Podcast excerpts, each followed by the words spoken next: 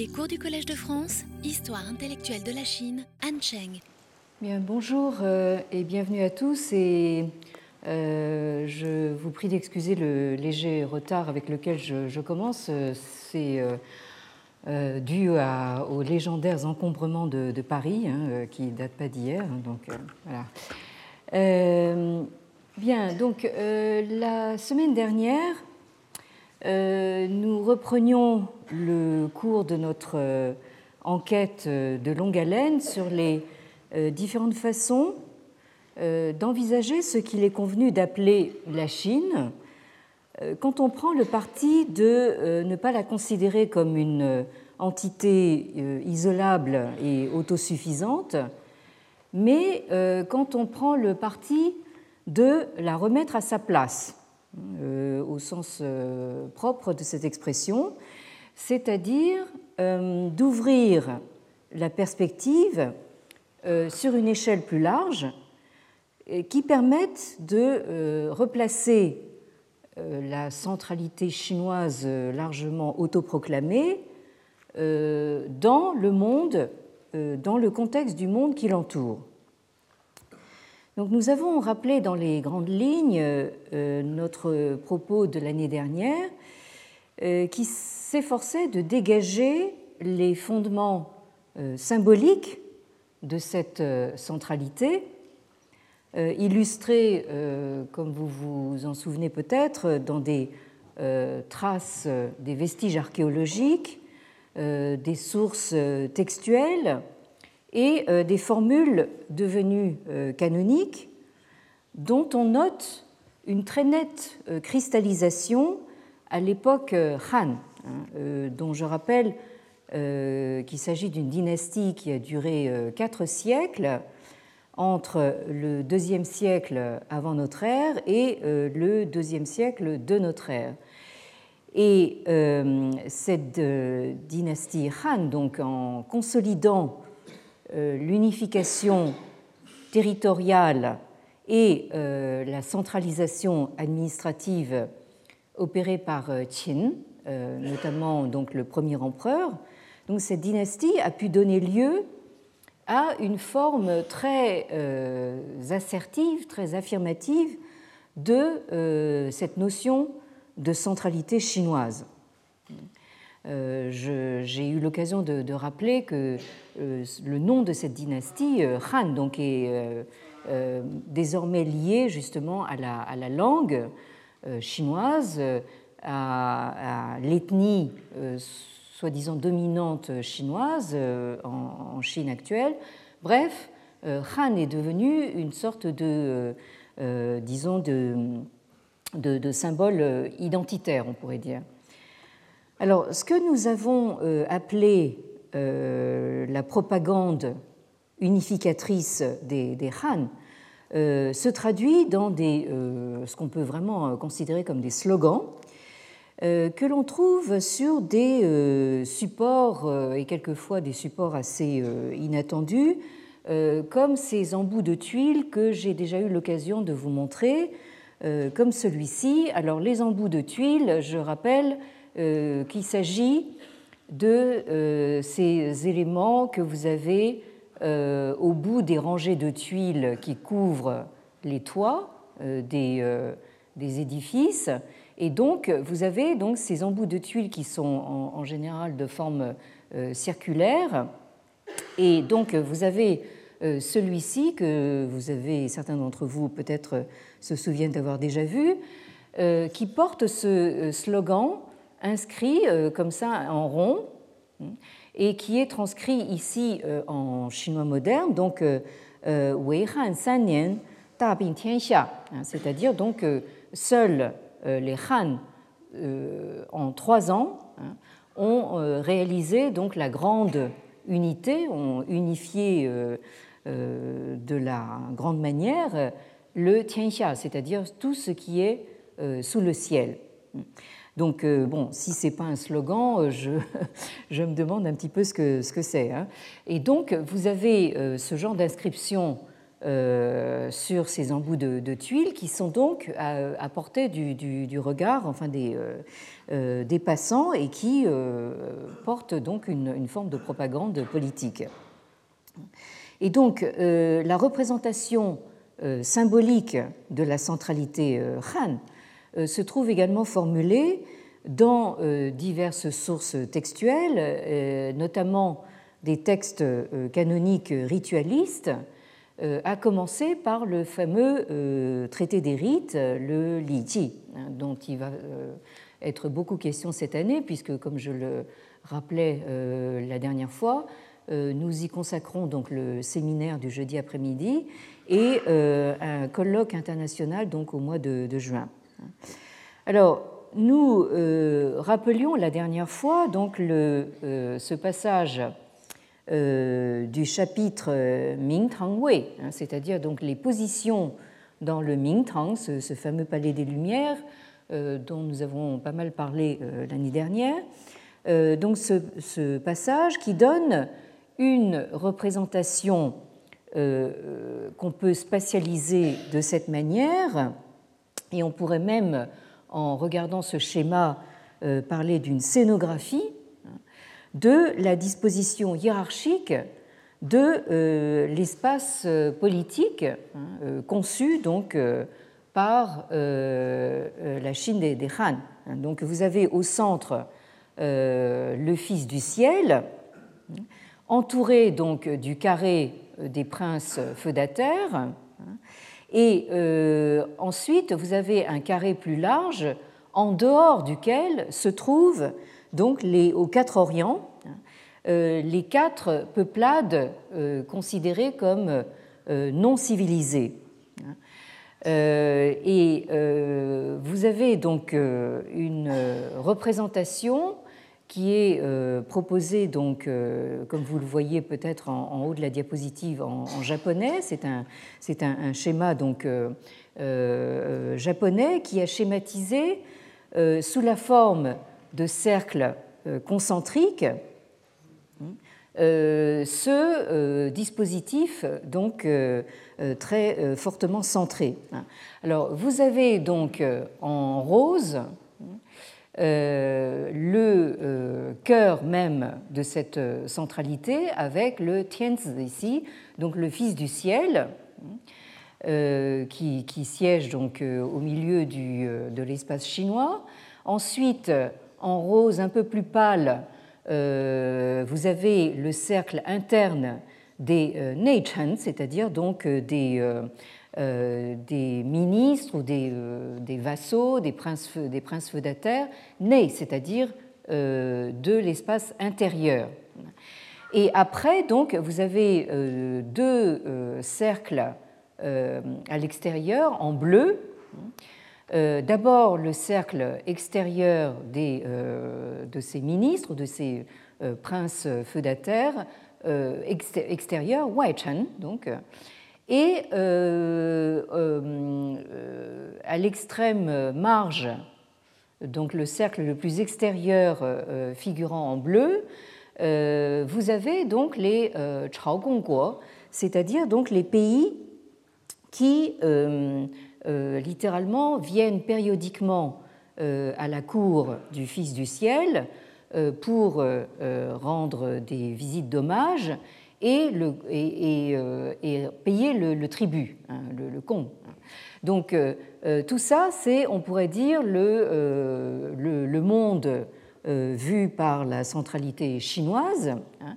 Et puis vous avez donc aux quatre Orients, hein, euh, en euh, commençant, si on euh, reprend donc l'ordre canonique, vous avez donc à l'est les Tongyi, hein, donc les, les Yi à l'est, hein. ensuite au sud les Nanman, hein. à l'ouest les Xirong et au nord les Peiti. Alors, si on s'amuse donc euh, et donc ça, c'est, euh, euh, comme on vous, l'indique en japonais, mais enfin bon, on reconnaît les caractères chinois ici, donc Hua hein, c'est-à-dire ce sont donc les, les terres, les espaces qui sont en dehors, le, le donc du, du roi, c'est-à-dire de l'effet transformateur, civilisateur donc du Fils du ciel.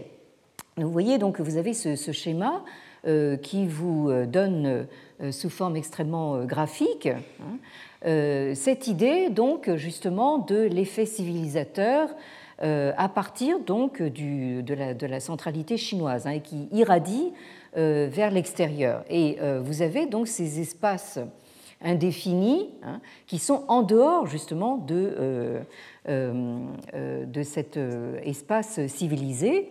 Et alors donc si on s'amuse à appliquer donc ce, schéma sur la cartographie actuelle, vous avez donc les Yi de l'Est qui correspondent au Japon. Hein, d'ailleurs, les Japonais ont été très souvent désignés de cette façon donc, par les, sources chinoises.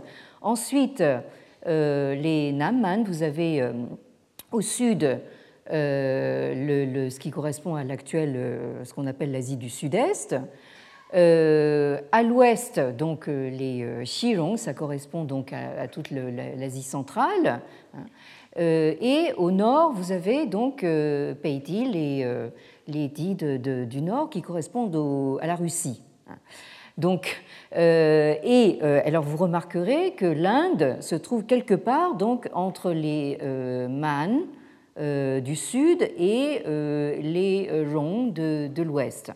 Mais justement, nous allons voir, et ce sera un des propos centraux de, cette année, que l'Inde fait une remarquable exception dans ce tableau, parce qu'on verra que justement, l'Inde, même en étant située euh, euh, en dehors de l'espace euh, civilisé hein, est considéré comme en soi un autre espace civilisé. Ça, ça va être la grande question que nous allons traiter cette année.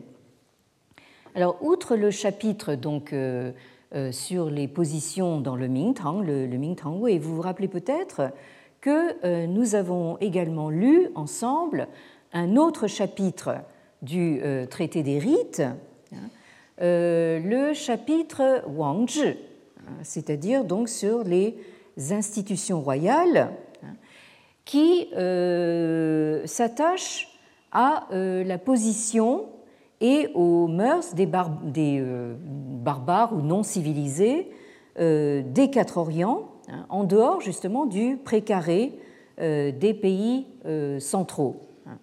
Euh, donc vous vous rappelez peut-être ce, texte hein, qui commence comme ça, donc euh, Zhongguo euh, Rongyi ou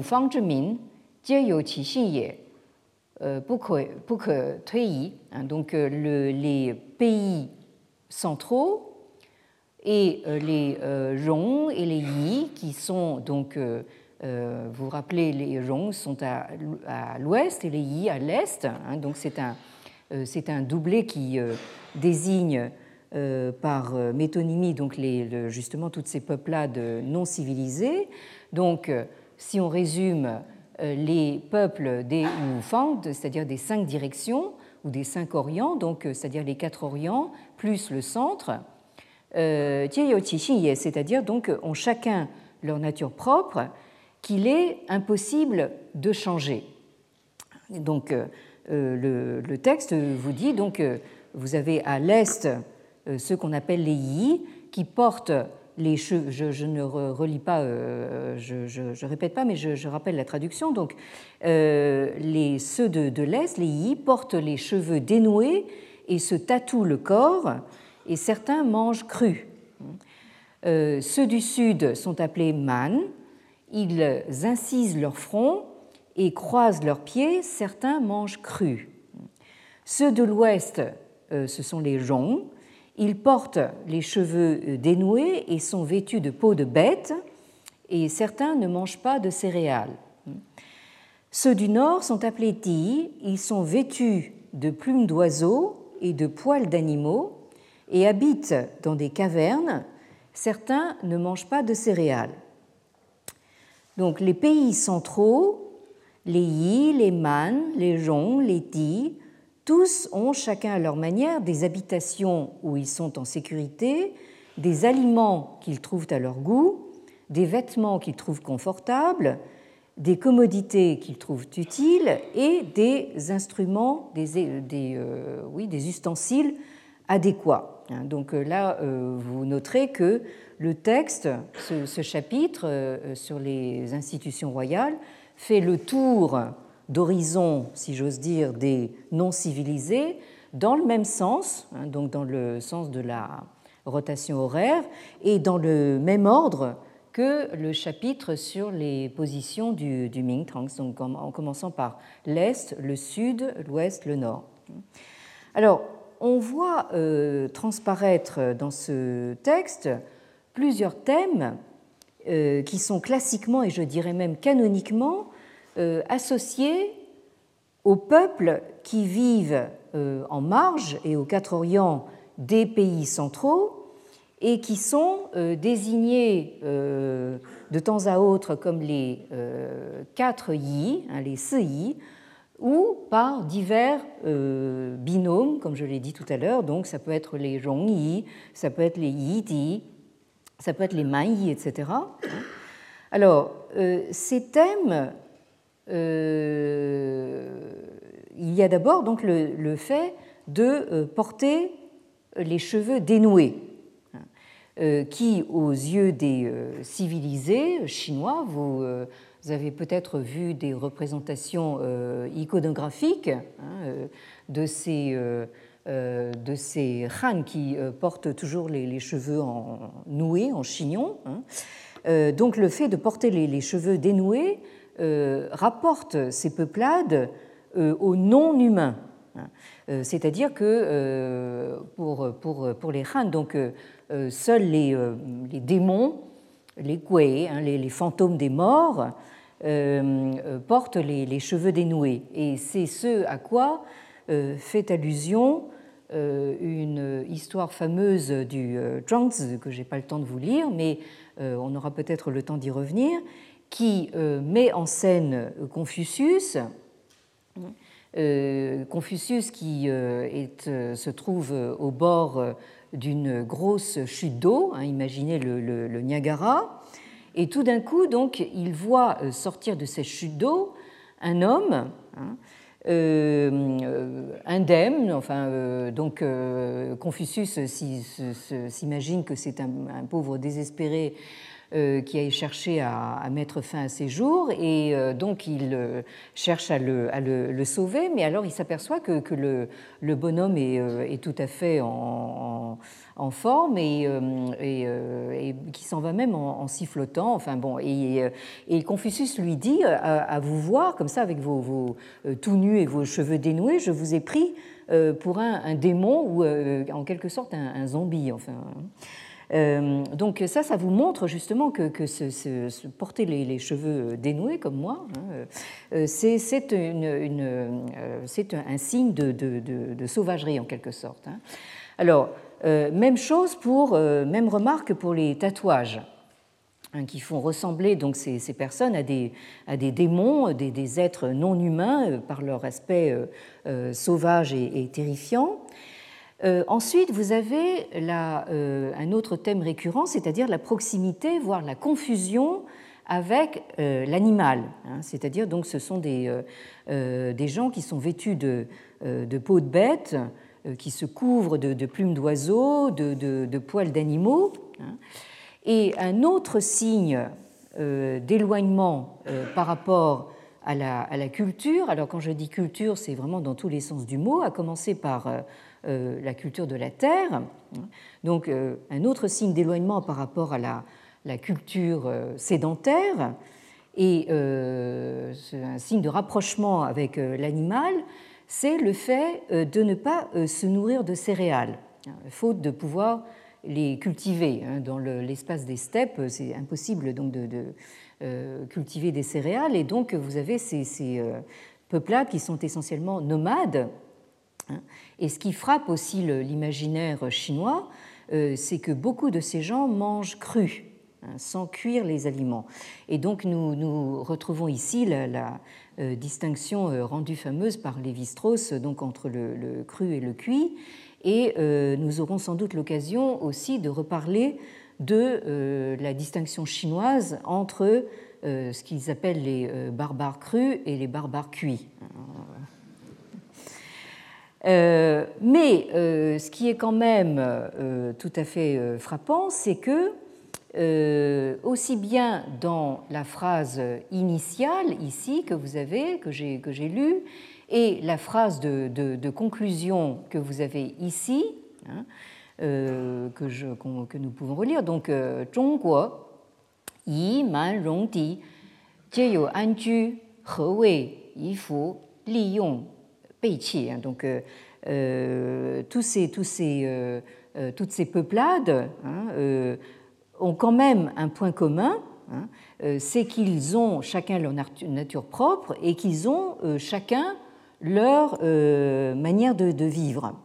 Donc, d'une certaine façon, on a l'impression que ces phrases mettent au fond les pays centraux, les Zhongguo, et les Rongyi, hein, donc sur le même plan. C'est pour ça que je vous ai souligné en rouge cette expression Jieyou que vous retrouvez dans la première phrase et dans cette euh, euh, phrase de conclusion ici. Hein. C'est-à-dire donc au fond, euh, ils, ont tous quand même quelque chose en, commun.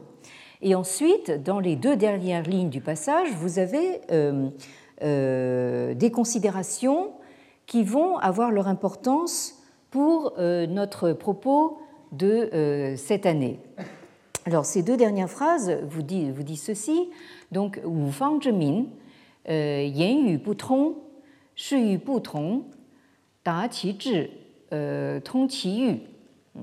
Alors donc euh, les peuples de, des cinq Orients ou des cinq directions ont des langues hein, qui ne communiquent pas, poutron, hein, qui ne communiquent pas entre elles, et des shui poutron, des goûts et des besoins, des désirs qui n'ont rien en commun.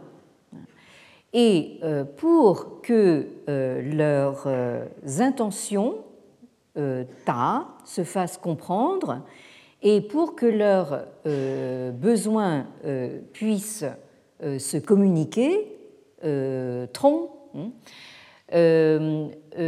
on a donc Dongfang Yue Ji, Nanfang Yue Xiang, Xifang Yue Di Di, Beifang Hein. Donc nous avons euh, à euh, l'est euh, ce qu'on appelle donc des ti, hein, des messagers, enfin des gens qu'on envoie, on pourrait dire des chargés de mission.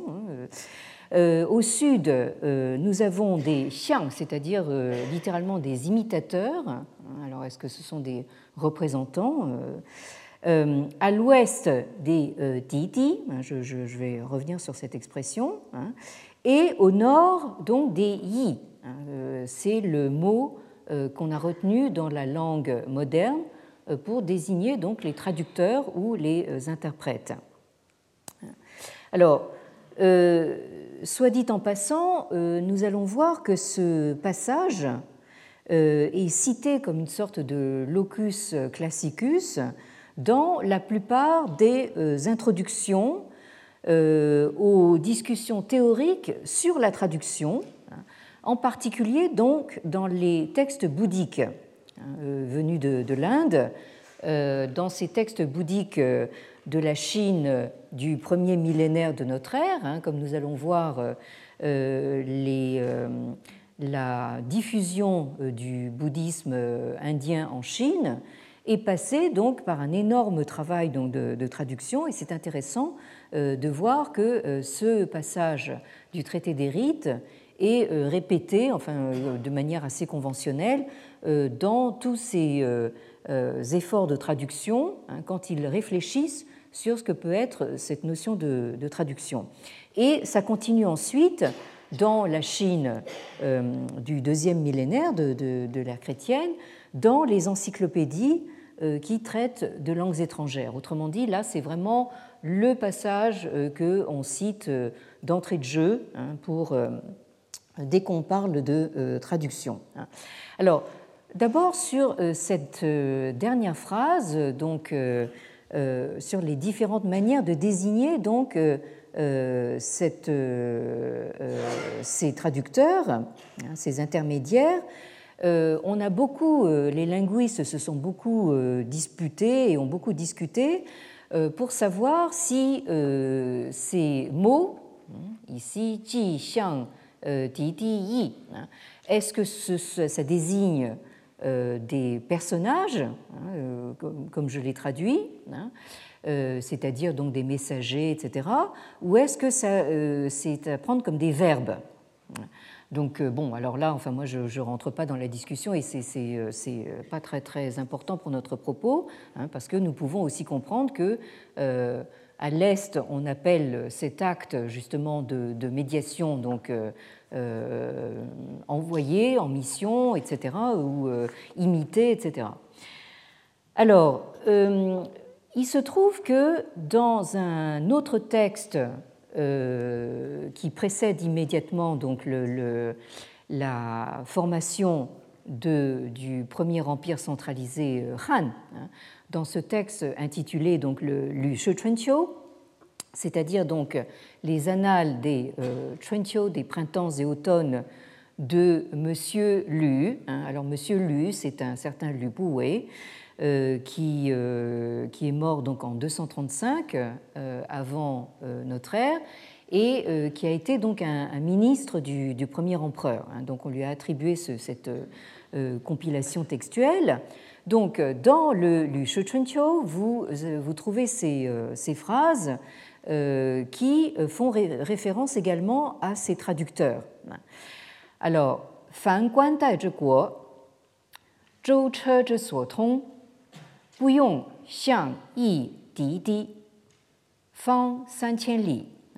Donc, dans tous les pays où euh, l'on porte le Dai, c'est-à-dire donc la coiffe et la ceinture. Alors, la coiffe et la ceinture, ce sont les insignes euh, des, lettrés. Autrement dit, les euh, les pays où l'on porte ces insignes, ce sont les pays euh, civilisés, sous-entendu donc les pays chinois, hein, qui sont dirigés par des lettrés. Hein. Dans ces pays, les endroits que l'on peut atteindre, là aussi vous avez de nouveau le verbe tronc, donc les endroits que l'on peut atteindre en bateau ou en char, hein, et euh, Pouillon, euh, Xiang Yi, euh, Titi, donc, et où l'on n'a pas besoin de traducteur, hein, c'est-à-dire donc alors là vous avez la répétition donc de trois de ces médiateurs, donc les, les xiang, donc les, imitateurs ou les représentants, les yi, les traducteurs, et les titi, les fameux titi, donc hein, donc partout où euh, on peut aller euh, en bateau, en voiture, en char, euh, et on n'a pas besoin de traducteur, hein, cet espace-là hein, est d'une superficie totale de 3000 lits carrés. Hein. Les lits sont une mesure de, distance qui a varié de, valeur dans le cours de l'histoire, mais enfin on peut considérer, enfin on peut traduire ça par lieu, 3000 lieues euh, carré. Et euh, donc je, je, je continue. Hein. Euh,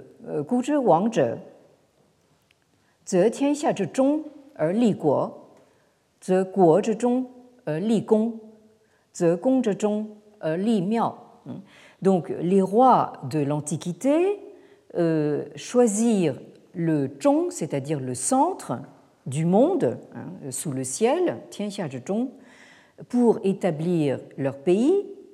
Ils choisirent le centre du pays pour établir leur palais et ils choisirent le centre de leur palais pour y installer leur temple ancestral. Donc, euh, vous avez dans cette dernière phrase l'évocation, encore une fois, donc, de cette euh, forte euh, auto-représentation euh, chinoise hein, fortement euh, centrée. Hein. Ça, on ne peut pas être plus centré que ça. Hein. donc, vous, vous réduisez donc le, le, monde sous le ciel à, au temple ancestral de la maison royale. et ça, vous là, vous avez vraiment le cœur, le cœur du monde. Alors, ce qui nous intéresse réellement dans ce passage, c'est justement la référence à ces traducteurs, c'est-à-dire donc il y a cet espace civilisé où on n'a pas besoin justement de traducteurs. Donc au fond, l'idée sous-jacente à ce passage, c'est que une zone civilisée, par définition, n'a pas besoin d'interprète, puisqu'elle est au centre, et qu'au centre, tout le monde parle une seule langue, hein, la langue des êtres civilisés, qui permet de euh, euh, se comprendre entre nous. Hein. Euh, ça, ça, me fait irrémédiablement penser à ce fameux ouvrage de Tsvetan Todorov, dont nous regrettons aussi euh, la disparition relativement récente, hein, donc euh, nous et les autres. Hein. donc euh, là, là, vous avez la version chinoise du nous et les autres. Alors, donc, ce passage, au fond, établit un lien direct entre la notion de civilisation et la question de la langue.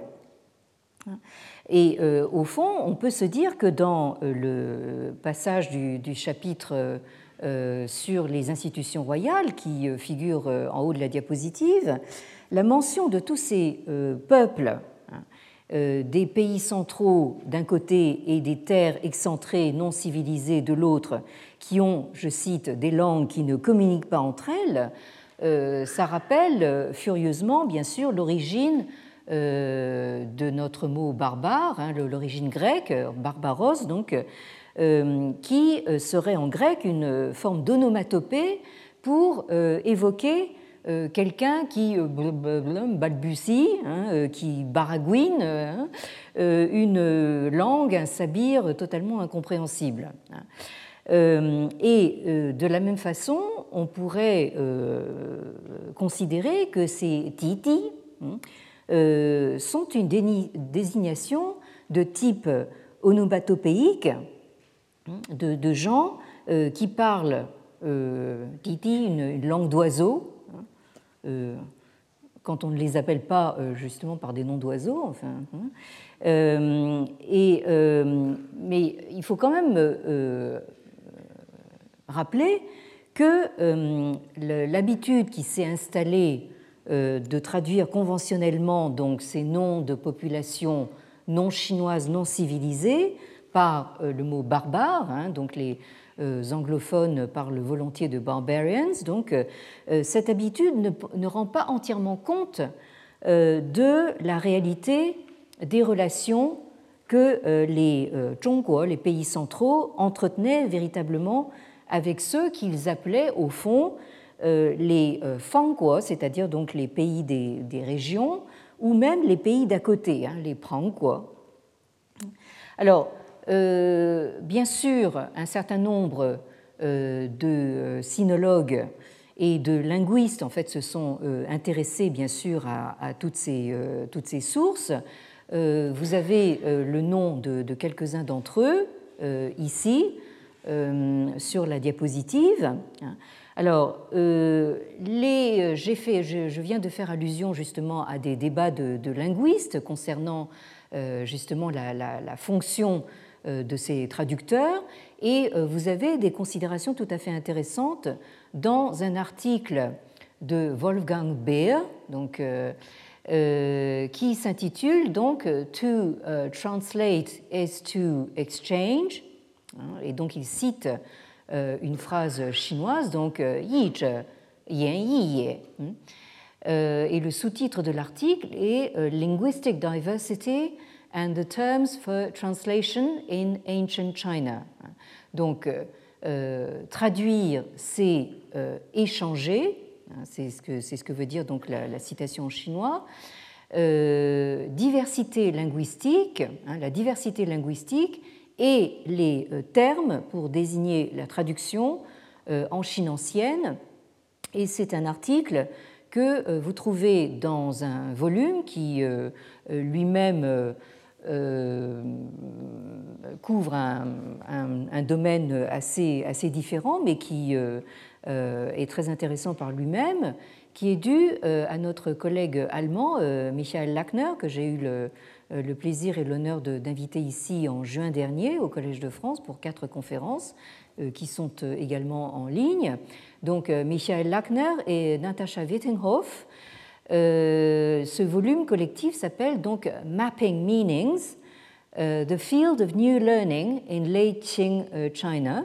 Donc Mapping Meanings, ça veut dire en fait en quelque sorte cartographier ou mettre les meanings, les significations en diagramme. Hein, le champ du euh, savoir nouveau, hein, c'est-à-dire du savoir occidental nouveau, euh, à la fin des Qing euh, en Chine. Et c'est un volume qui est paru aux éditions Brill en 2004. nous allons également faire référence à un article d'un collègue israélien donc, qui s'appelle Yuri Penis, euh, écrit donc P-I-N-E-S, donc, euh, qui s'intitule Beasts or Humans, Pre-Imperial Origins of Sino-Barbarian Dichotomy, donc euh, bêtes sauvages ou humains, les origines pré-impériales de la dichotomie chinois-barbare. Et c'est un article qui lui aussi euh, apparaît dans un volume collectif dirigé par Reuven Amitai et euh, Michal Biran, euh, qui sont également, je pense, des savants israéliens, qui ont dirigé ce volume collectif intitulé Mongols, Turks and Others, Eurasian Nomads and the Sedentary World, donc Mongols, Turcs et, autres, euh, nomades eurasiens et euh, le monde euh, sédentaire, un volume collectif également paru chez Brill en 2005. Et je citerai également un article qui est en fait un, compte-rendu d'un livre par notre collègue américaine, hein, et j'insiste, c'est bien une, américaine, une dame, euh, qui s'appelle Michael Nyland, euh, que j'ai eu également l'occasion euh, d'inviter ici au Collège de France. Et son article s'intitule Talk about Barbarians in Antiquity. Donc, parler donc des barbares, et elle met le mot barbare entre guillemets, dans l'Antiquité. Euh, et il s'agit donc d'un compte-rendu, euh, en général euh, élogieux, de Eric Groon, qui s'intitule Rethinking the Other in Antiquity. Donc, repenser l'autre dans l'Antiquité. Et en fait, M. Groon est un helléniste, donc il parle en fait essentiellement de la, Grèce ancienne. Et il s'agit d'un ouvrage paru aux presses universitaires de Princeton, donc en 2011. Et l'article, euh, le compte-rendu de Michael Nyland, apparaît dans la, euh, revue Philosophy East and West, donc euh, Philosophie Est et Ouest, volume 62, numéro 4, en, octobre 2012. Et donc cet article est justement assez critique vis-à-vis de l'usage du mot barbare dans le contexte de, la, Chine ancienne. Alors, euh, Yuri Pinis, pour sa part, dans son article, euh, s'emploie à passer en revue euh, les sources textuelles de la Chine préimpériale à la recherche de ce qu'il appelle le beast sémélé, hein, c'est-à-dire donc la, métaphore ou la comparaison donc de la bête sauvage appliquée donc au non civilisé. Euh, et il cite notamment ce passage du euh, Zhangguo Ce. Le Ce, c'est euh, littéralement donc les, les registres des royaumes combattants. Hein. donc il s'agit d'une de ces nombreuses, enfin une de ces multiples compilations hein, de, de, textes que vous trouvez donc dans l'Antiquité pré-impériale chinoise. Et il s'agit ici des registres concernant le pays de Wei, hein, Wei. Alors, ce passage vous dit ceci Qin yu rong di tong su, you hu lang zhi xin, tan li hao li er wu xin. Alors, les gens de Qin, hein, donc ici il s'agit de, de, ce pays de, de, de, Qin qui va finir par, comme je l'ai rappelé tout à l'heure, unifier l'espace le, chinois hein, et donner lieu donc au premier empire centralisé Han. Donc, hein, il s'agit bien de, Qin, du premier empereur. Hein. Donc, euh, dans les sources textuelles euh, pré-impériales, Qin apparaît très souvent justement comme euh, proche des non-civilisés Rong, c'est-à-dire des, non-civilisés de l'Ouest. Alors, les gens de Qin ont les mêmes coutumes que les Zhong, hein, c'est ces gens qu'on appelle les Zhongdi. Ils ont des cœurs de tigre et de loup ils sont cupides et cruels. Euh, Li, ils sont euh, âpres au gain. Hein, et Wu Xin, hein, perfides, c'est-à-dire sans foi ni loi. On ne peut pas compter sur eux. Euh, 不是礼义德行，苟有利焉，不顾亲戚兄弟，若禽兽耳。donc, euh, ils ne savent pas ce que sont les rites et le sens moral, hein, ni hein, le Dexing, donc le comportement vertueux. Pour peu qu'il y ait euh, un intérêt, un lit, hein, qu'il y ait quelque chose à gagner, ils font fi même des liens de parenté, comme s'ils étaient des oiseaux et bêtes sauvages. Donc, euh, euh, Qingshou, c'est le, binôme consacré pour désigner donc euh, les, brutes, hein, le, monde animal sauvage. Euh, et là, j'attire votre attention donc sur justement ces deux expressions que j'ai soulignées en rouge. Alors ici, toute la question est de savoir si ces euh, ronds, sont considérés comme des non-humains, autrement dit euh, ontologiquement autres, relevant euh, d'une autre espèce, euh, plus proche de l'animal que de l'humain, ou bien si c'est leur comportement hein, qui est comparable à celui de bêtes sauvages. Hein. Et c'est pour ça que j'ai souligné donc le ruo ici, ruo qingshou le, fait euh, qu'ils aient des cœurs de tigre et de, de loup, qu'ils se, euh, euh, jettent sur tout ce qu'ils voient d'intéressant, etc., sont, qui connaissent ni foi ni loi, etc. Hein, ça leur donne un comportement qui est comparable, hein, à celui d'oiseaux de, et de, bêtes sauvages. Et au fond, euh, le reproche principal qui leur est adressé, c'est qu'ils ne euh, li, hein, c'est-à-dire qu'ils ne connaissent pas, ils ne savent pas ce que sont les, rites. Hein. Alors, euh, je continuerai donc sur le passage suivant, donc, qui est tiré du Guoyu.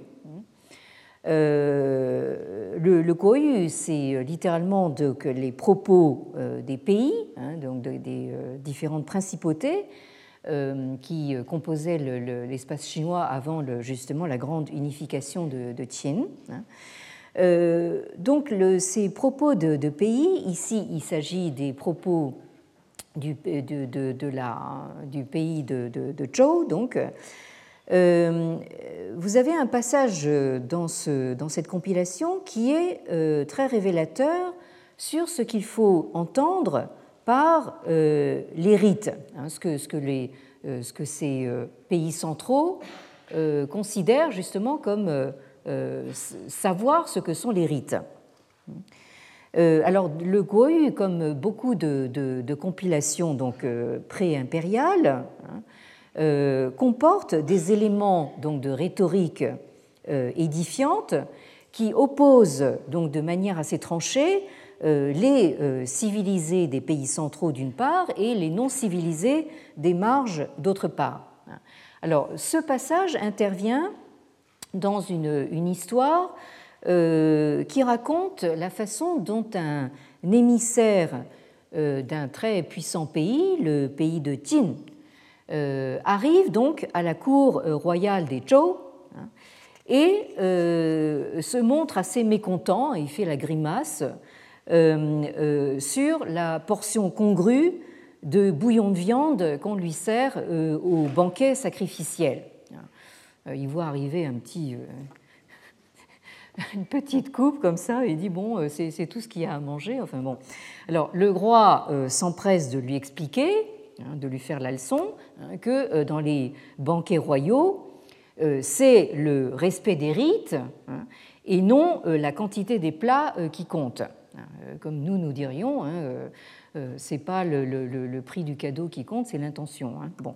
Alors et, donc le, roi lui continue en lui disant euh, écoutez, hein, euh, si vous ne comprenez pas euh, ce principe, c'est, ça revient à vous comporter comme les, les êtres non civilisés. Hein. et il cite les Rong et les, et Ti. Et donc dans ce passage, vous avez ceci donc Rong Di, Ti Il n'y a que les Rong et les Ti, donc ces, ces gens non civilisés, qui euh, reçoivent donc la carcasse entière de l'animal sacrifié au banquet. Euh, donc justement, enfin, ce émissaire des, des, des djinns euh, s'étonne de, de, voir arriver juste un, espèce de, de, petit bol de, bouillon, alors qu'il s'attendait à voir arriver quand même une, une grosse, comment dire, hein, côte de bœuf. Hein. Bon, alors Fu Rongdi, Mao Mo Qing Chan, Tan Burang. Donc c'est Rong et Di, donc c'est ces espèces de sauvages ils euh, foncent tête baissée et dans le désordre, hein, ils se ruent comme ça, hein. ils sont avides et ne euh, hein, ne cèdent pas la place. C'est-à-dire le, le zhang, c'est une notion ritualiste par excellence, c'est-à-dire c'est avoir le sens rituel de l'effacement. Autrement dit, par exemple, euh, laisser le passage euh, ça se traduit un petit peu en termes français dans la fameuse galanterie française, hein, mais, euh, euh, les féministes évidemment se rencontrent. mais enfin, c'est le fait, vous voyez, enfin, de laisser le passage, de ne pas se, jeter tête la première, etc. Et de, ça s'applique aussi au sens politique à, par exemple, laisser le trône hein, à quelqu'un que vous considérez comme plus compétent et plus méritant que, vous. Hein. Donc ce sens de genre, c'est euh, vraiment le, cœur du, sens des, rites. Alors, le, texte continue euh, en, disant Qi xue qi bu zhi, ruo qin shou yan. Hein. Donc, leur, littéralement, leur sang et leur souffle, hein, leur énergie vitale, le qi, hein, euh, ne sont pas bien réglés, donc ils sont irrépressibles, comme ceux des bêtes sauvages. Hein. Donc, là, vous avez la répétition donc, de cette formule ruo qin shou, hein, c'est-à-dire comme hein, comparable euh, au, brut. Euh, qi shi lai ban gong, bu si euh, xin xiang jia wei. Lorsque ces sauvages donc, viennent soumettre le tribut, ils ne sont même pas capables d'attendre ce, hein, le euh, fumet odorant et le goût euh, succulent des mets, hein, parce qu'évidemment, ils se jettent dessus comme des sauvages. Hein. Bon. Alors,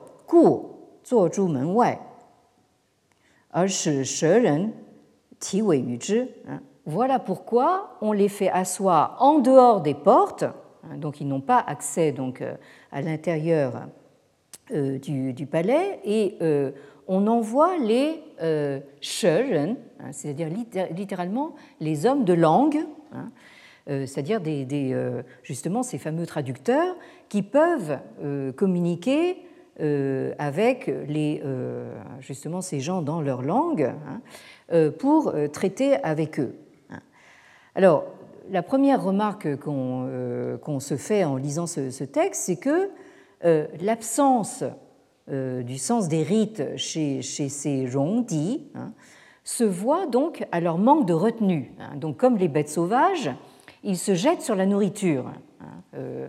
et on a là, comment dire, une preuve très intéressante, à contrario, hein, d'une idée que j'ai eu sans doute l'occasion d'émettre, c'est que les rites sont faits pour ralentir le, comportement, ralentir les gestes, euh, de manière à leur ôter justement leur caractère violent et irréfléchi. Autrement dit, quand euh, vous vous comportez de manière euh, rituelle, hein, par exemple quand on décrit Confucius ou un lettré confucéen en train de marcher, hein, il marche lentement hein, et de, manière très digne. Hein, et euh, c'est très rare qu'on les, les voit en train de, marcher à pas pressés et encore moins de faire du jogging. Donc, euh, donc là, en fait, euh, celui qui connaît les rites marche lentement, comment dire, une, une gestuelle ralentie. Euh, il fait tout, de, manière assez solennelle. Hein. et, là, vous voyez justement par contraste euh, ce que ça signifie. Hein. C'est-à-dire, au fond, euh, ralentir vos gestes, premièrement, ça vous donne le temps de réfléchir, hein. et, deuxièmement, en fait, ça vous permet justement de ne pas vous ruer dans, la violence. Bon. l'autre notation intéressante, c'est que ce qui rend ces zhongdi, euh, comme des bêtes sauvages. Donc le, texte ne, dit pas que ce sont des bêtes sauvages, ils sont comme des bêtes sauvages, ils se comportent comme eux. Hein. Euh, euh, c'est que leur xueqi, hein, c'est-à-dire leur sang énergie, hein, n'est pas en bon ordre. Nous, nous dirions ils, sont, ils ont le, sang trop chaud. alors, nous aurons l'occasion, je pense que nous n'aurons pas le temps aujourd'hui, mais nous aurons l'occasion euh, de voir justement les réflexions très intéressantes de Mencius sur euh, ce sujet, hein, justement cette considération euh, sur le xueqi, hein, donc le, sang et l'énergie vitale. Hein. Quand, elle n'est pas justement bien réglée, ça donne ça, un comportement de sauvage. Et enfin, la dernière remarque que je ferai aujourd'hui, c'est euh, qu'il est intéressant de constater que le Schön, c'est-à-dire l'homme de langue, hein, c'est celui qu'on envoie en dehors des portes, hein, au contact donc de ces euh, sauvages, du fait précisément de sa capacité à utiliser sa langue, ben, au sens très très euh, physique du, terme, hein, pour, comme on dit, prendre langue, avec justement ces, ces gens de, des marges et euh, pour euh, communiquer avec eux dans euh, leur, dans leur sabir, hein, dans leur titi, dans leur, dans leur, dans, leur, dans leur langue d'oiseau. Bien, donc je terminerai simplement sur, sur et nous reviendrons là-dessus la prochaine fois, euh, sur cette première phrase donc, du, du Mensus, hein, euh, à méditer pour la prochaine fois, donc, euh, où Meng Ziyue, Mensus nous dit donc, Ren zhe suo yi yu qin yu shou zhe, ji xi, shu min qu zhi, jun zi cun zhi. Hein, donc, euh, le, ce qui fait euh, donc la différence entre l'humain et euh, le, la, bête sauvage, hein, les oiseaux et les, bêtes sauvages, est extrêmement mince hein, et d'une ténuité extrême. Hein. Alors, euh, les, euh, disons, les, gens du commun euh, ont vite fait justement de se débarrasser de, ce, fil ténu, alors que le Tunes, l'homme de bien, c'est celui qui sait maintenir donc ce fil ténu, cette différence très ténue entre l'humain et le, et le, sauvage. Bien, merci et à la semaine prochaine. Retrouvez tous les contenus du Collège de France sur www.colège-2-france.fr.